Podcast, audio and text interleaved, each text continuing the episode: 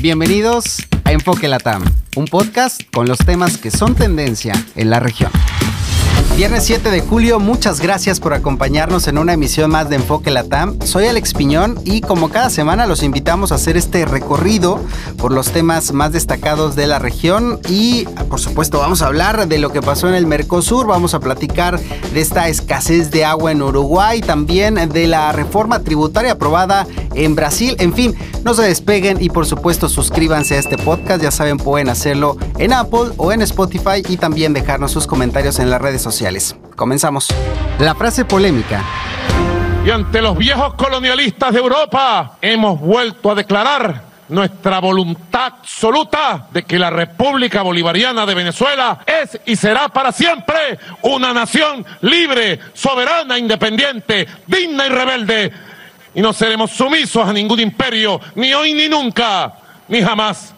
Esto es parte del discurso del presidente de Venezuela, Nicolás Maduro, durante la conmemoración del 202 aniversario de la independencia del país. Además, Maduro aseguró que Venezuela cuenta con una doctrina militar soberana que no está sujeta a los dictámenes de ningún imperio. O sea, por ahí va una mención especial para Estados Unidos.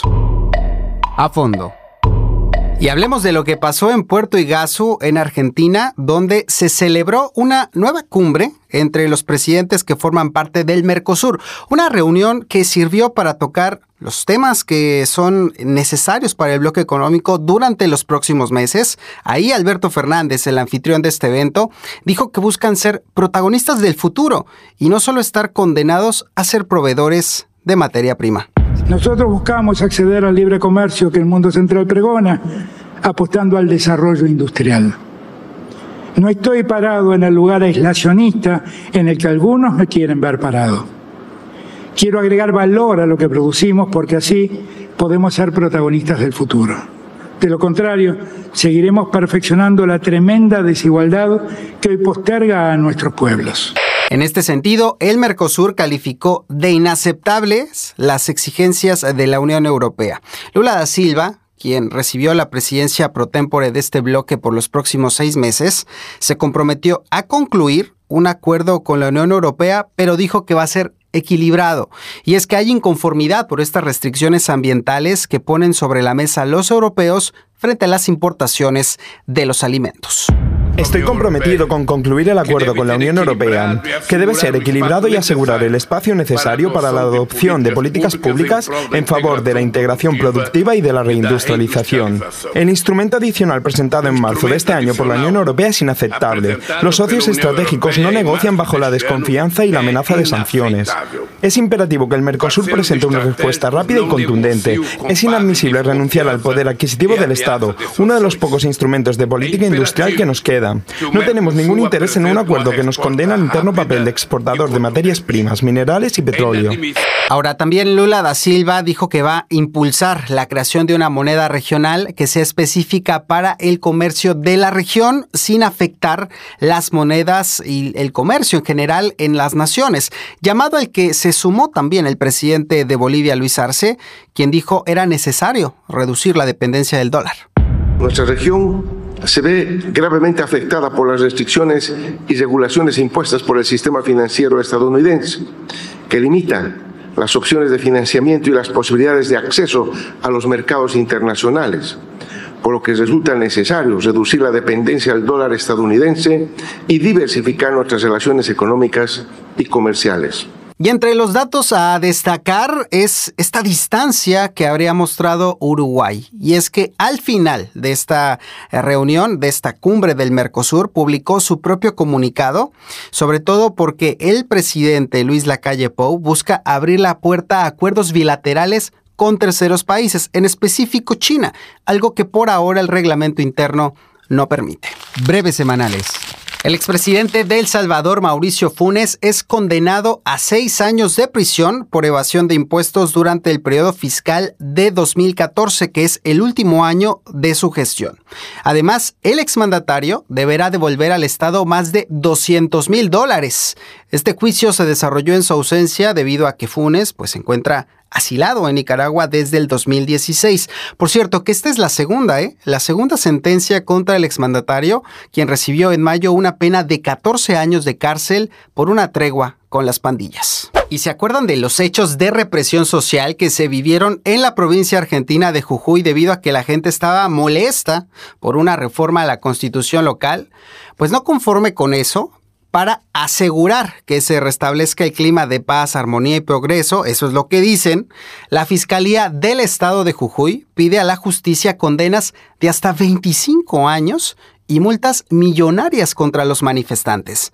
El fiscal de Jujuy dijo que eran órdenes del gobernador Gerardo Morales, sí, ese personaje que aspira a la vicepresidencia del país. Y las cosas donde continúan muy mal es en Uruguay, con este tema de la escasez de agua que afecta a la zona metropolitana del país. Esto llevó a que esta semana el Parlamento del país creara un fondo de emergencia hídrica. El debate se puso muy bueno entre los legisladores, hubo muchos reproches, de hecho este cruce de palabras fue bastante interesante, acusaciones de unos, de otros, en fin. Según conversamos con el analista en comunicación política Fabián Cardoso, la crisis del agua en Uruguay se ha politizado tanto que la gente está cansada y ahora lo que quieren son soluciones.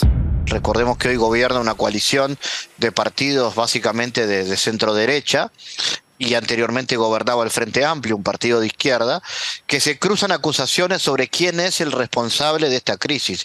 Algunos dicen que la inversión eh, que hoy eh, falta y que hace que tengamos esta situación de agua no potable en el Uruguay, la tendría que haber hecho el gobierno anterior.